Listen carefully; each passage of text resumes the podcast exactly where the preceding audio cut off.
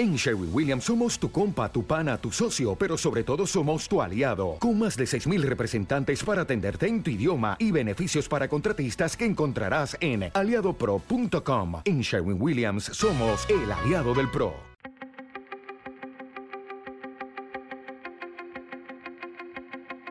Temas importantes, historias poderosas, voces auténticas. Les habla Jorge Ramos y esto es Contrapoder. Bienvenidos al podcast. Hoy vamos a hablar sobre el peligro para la democracia en México. México no fue una democracia representativa hasta el año 2000 y gran parte de eso se debe al Instituto Nacional Electoral que antes era el IFE, Instituto Federal Electoral. Este es un organismo que se encarga de contar los votos y de organizar todas las elecciones presidenciales y ahora también en toda la República Mexicana. En parte por eso México es una democracia, pero últimamente el presidente de México, Andrés Manuel López Obrador, y su partido Morena han empezado a atacar al INE y la forma en que se organiza elecciones y muchos temen que haya un verdadero peligro para la democracia en México. Por eso quería conversar con Santiago Krill, quien es el presidente del Congreso de la Unión. Él ha sido secretario de gobierno en México y ha sido también candidato presidencial. Así fue nuestra conversación. Diputado, gracias por estar aquí con nosotros. Al contrario, Jorge, muchas gracias por la invitación. Después de lo que fue aprobado en el Senado mexicano, ¿la, democracia en México en estos momentos corre peligro? Sí, por supuesto. Estamos en un punto crítico. Eh, es un enorme reto el que tenemos por delante, quienes representamos el avance democrático del país, porque el presidente López Obrador quiere destruir a toda costa al árbitro electoral. En, palabras muy sencillas y particularmente para, para, gente que está fuera de México, ¿cómo explicaría lo que acaba de ocurrir? ¿Qué es lo que quiere hacer el presidente López Obrador y su partido Morena?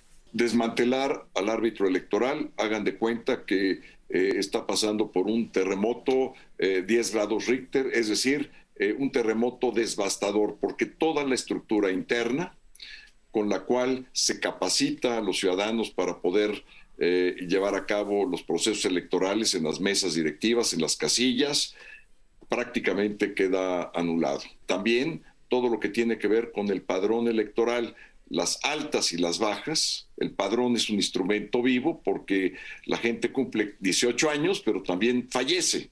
Entonces, tiene que estarse adaptando todos los días el padrón electoral. Por otra parte, la logística del día de la elección. Esa logística es la que permite eh, que las urnas lleguen a las casillas, eh, permite que las casillas se distribuyan de una manera adecuada en los distritos para que la gente pueda ir y además para que puedan tener boletas suficientes y además tener la supervisión final del conteo de votos. Bueno, todo eso es una organización que se lleva a cabo con 1.500 funcionarios técnicos capacitados con experiencia, de los cuales quieren separar, quieren correr a 1.200, quedarse solamente con 300, es decir, uno por distrito, cuando cada distrito tiene cinco vocalías abocadas para capacitación, abocadas para llevar a cabo la logística el día de elección, etcétera, etcétera. Entonces, ¿qué es lo que sucede? Pues están vaciando, están realmente minimizando, están llevando al árbitro electoral a la mínima expresión y eso, ¿qué es, ¿cuál es la consecuencia? Pues la consecuencia es que no vamos a tener certidumbre de que se cuenten los votos, de que las casillas operen bien, de que estén bien distribuidas, de que los ciudadanos que participan en las elecciones estén bien capacitados. Entonces, todo esto pues, nos va a llevar a una situación caótica. Se suprime el sistema de resultados preliminares, que es el que nos dice alrededor de las 10 de la noche quién ganó y quién perdió. No lo vamos a saber. Diputado, entonces quería preguntarle, usted, usted y yo no venimos de una generación antes del año 2000 donde los presidentes se escogían por dedazo y usted forma parte, por supuesto, del nuevo gobierno democrático con, con Vicente Fox. Pero de la misma forma en que antes los priistas escogían a su presidente, ¿podría ahora Morena y López Obrador escoger a su candidato? Es exactamente lo que quiere hacer, porque esta reforma, entre otras cuestiones, está hecha para eh, sus eh, candidatos. Eh, ¿Y por qué está hecha para sus candidatos? Bueno, pues en primer lugar, autoriza que los servidores públicos, que antes estaba prohibido, puedan hacer campaña. Autoriza además estos actos anticipados de campaña, lo que desnivela la competencia. ¿Por qué? Porque ellos tienen, siendo funcionarios, pues tienen todo un aparato gubernamental, una plataforma, una estructura para poder hacer campaña, para tener a la prensa eh, mexicana pues prácticamente a su disposición porque todos los días están saliendo, pero además pueden hacer actos de campaña sábados y domingos masivos. La jefa de gobierno de la Ciudad de México está constantemente invitando, por ejemplo, al Zócalo a que se den conciertos en donde ella es la que invita, es la figura principal, no más que eso sí, lo hace con el pago de nuestros impuestos. Oh, oh. Entonces, esto desnivela la cancha de la competencia. Ahora, ¿qué, va a pasar en el 2024? ¿Podemos confiar en que va a haber elecciones libres? Usted forma parte de la oposición. No sé si la oposición se lanzará con un candidato único en contra del candidato de Moreno o no. Eso, eso lo sabremos más adelante. Pero ¿podremos confiar en los resultados del 2024? Como están las cosas, si esto llega a prosperar, porque todavía tiene que pasar las denuncias y las impugnaciones ante la Suprema Corte de Justicia y ante el Tribunal Federal Electoral. Supongamos que pase tal cual, que no lo creo, porque muchas de estas reformas son totalmente inconstitucionales e ilegales. En consecuencia, si esto llegara a pasar tal cual, no tendríamos elecciones ciertas, no tendríamos elecciones en donde los votos cuenten y se cuenten bien, podríamos estar eh, entrando a un caos de carácter electoral y ciertamente a un conflicto postelectoral como no habíamos tenido desde hace eh, décadas. Déjame preguntarle, López Obrador llega al poder con más de 30 millones de votos, él gana legítimamente en las pasadas elecciones presidenciales, pero, pero según usted lo que está haciendo López Obrador es, es de un demócrata? Por supuesto que no es de un demócrata.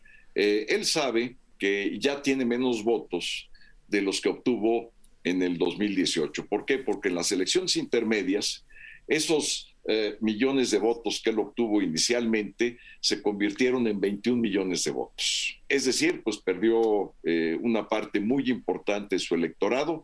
Y también, Jorge, lo que es importante eh, que se sepa es que la oposición en conjunto obtuvo 23 millones de votos en las elecciones intermedias. Estamos hablando de votos federales.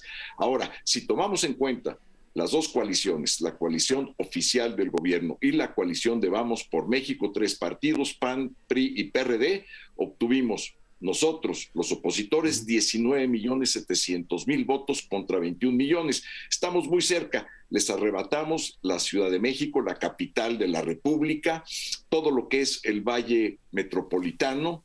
Y o, sea, la oposición podría ganar, es lo que me dicen. En el 2024 la oposición podría ganar, es lo que me Ahora, Exacto, y estamos confiados en poder hacerlo. Déjame hacer una, una pregunta personal. ¿Usted quisiera ser presidente de México?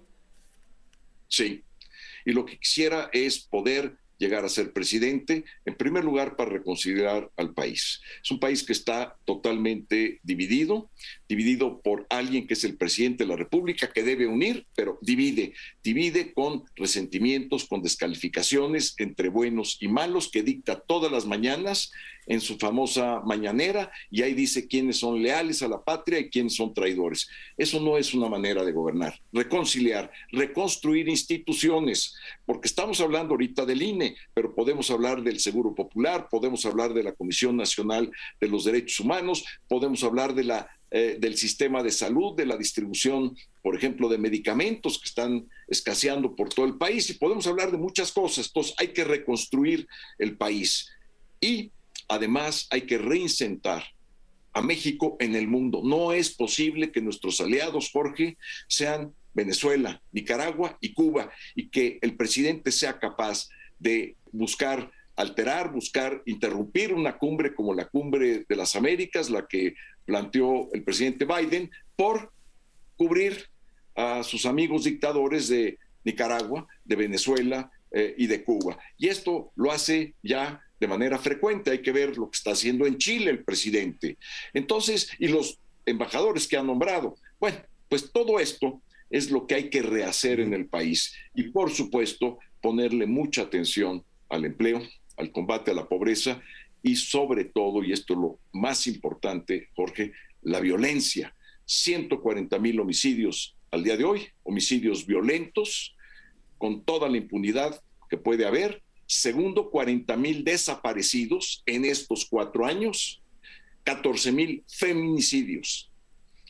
Diputado, y por último, ¿cómo lee usted lo que ocurrió con el periodista Ciro Gómez Leiva? Yo pienso que en cualquier otro país del mundo, en Estados Unidos, en Europa, si hubiera un atentado contra uno de los más prominentes conductores de televisión, habría una emergencia nacional y cambios inmediatos. Pero, ¿qué, va a pasar en México? ¿Nos hemos acostumbrado a ese tipo de violencia? Yo pienso exactamente igual que tú, Jorge. Esta es una situación que debería de abocarse el gobierno de lleno, deslindar responsabilidades y capturar a los culpables. No lo ha hecho en 37 homicidios que se llevan hasta este momento por parte durante esta administración eh, y generalmente vinculados al crimen organizado. Esto es eh, ya insostenible. La violencia llega a lugares que van allá, más allá de lo que es cualquier cifra que podamos decir, es una violencia extendida por todo el país. Ese es el problema. Si hubiese una reforma electoral, el único tema que tendría que, tomar, que tener es que el crimen organizado no intervenga en los procesos electorales como sí sucedió en el 2021, particularmente en las costas del Pacífico y del Atlántico, en el Golfo de México. Ahí es donde tuvimos los mayores problemas de interferencia, de intervención del crimen organizado. Lo que no queremos es que candidatos de cualquier partido reciban financiamiento del crimen organizado o lo que es peor, que alguien del crimen organizado sea candidato. Santiago el presidente del Congreso de la Unión, gracias por hablar con nosotros. Al contrario, muchas gracias, Jorge. Gracias.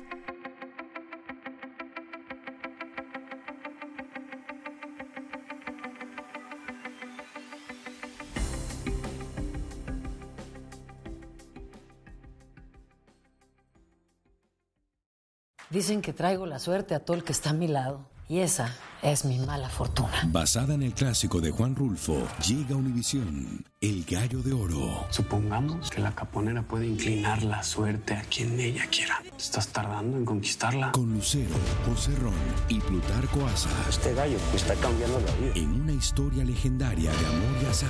No trates de cambiarme, no lo vas a lograr. El Gallo de Oro, lunes a viernes a las 9 por Univisión.